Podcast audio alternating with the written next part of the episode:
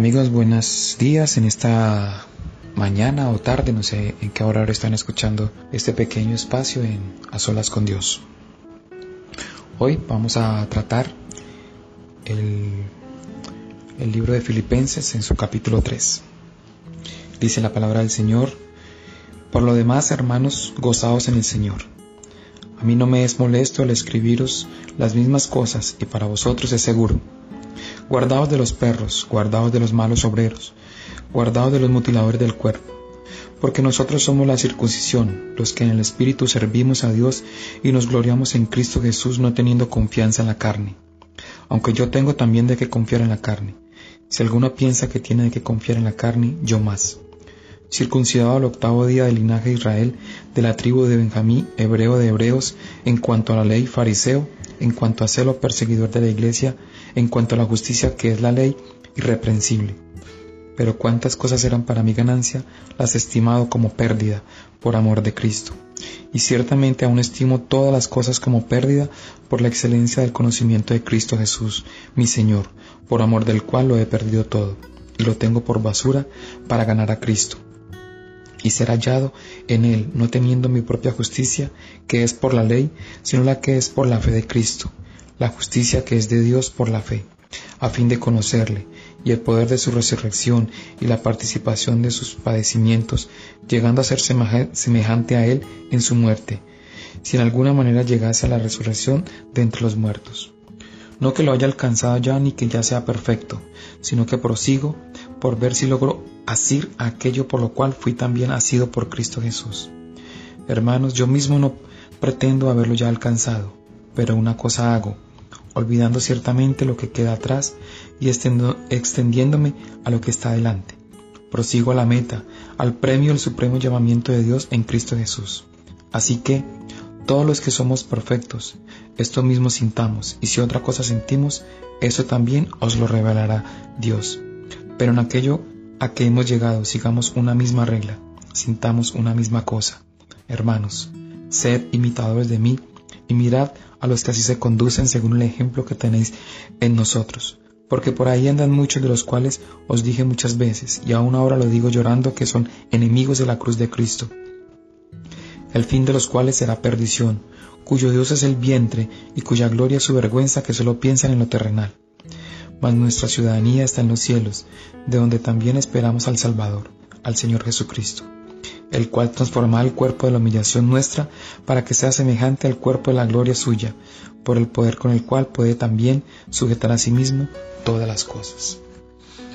Este hermoso capítulo de Filipenses nos enseña a que hay un objetivo para alcanzar a aquellos que hemos conocido a Cristo.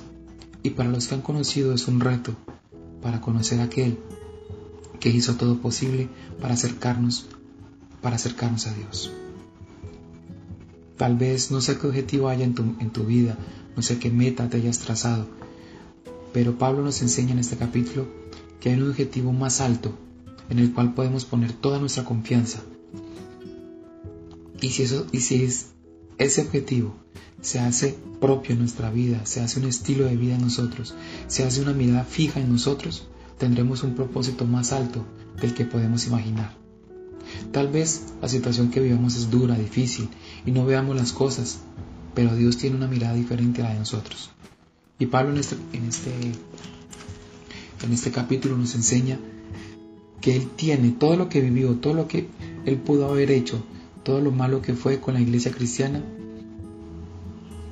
Él lo ha tenido por basura. Él se considera un fariseo, recordando que los fariseos eran los eruditos de la palabra, eran los que mandaban en la palabra y los únicos que podían leer la palabra de ese tiempo. Hoy a nosotros se nos es dada la palabra en cualquier forma, la podemos descargar en el celular, la podemos comprar. En ese tiempo solamente aquellos que se solamente aquellos que estudiaban la palabra eran los que podían leer la palabra.